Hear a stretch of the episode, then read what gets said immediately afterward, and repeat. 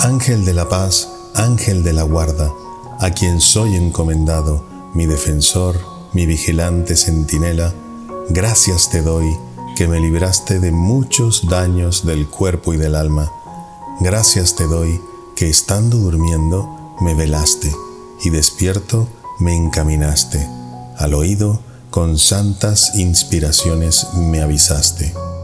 Perdóname, amigo mío, mensajero del cielo, consejero, protector y fiel guarda mía, muro fuerte de mi alma, defensor y compañero celestial.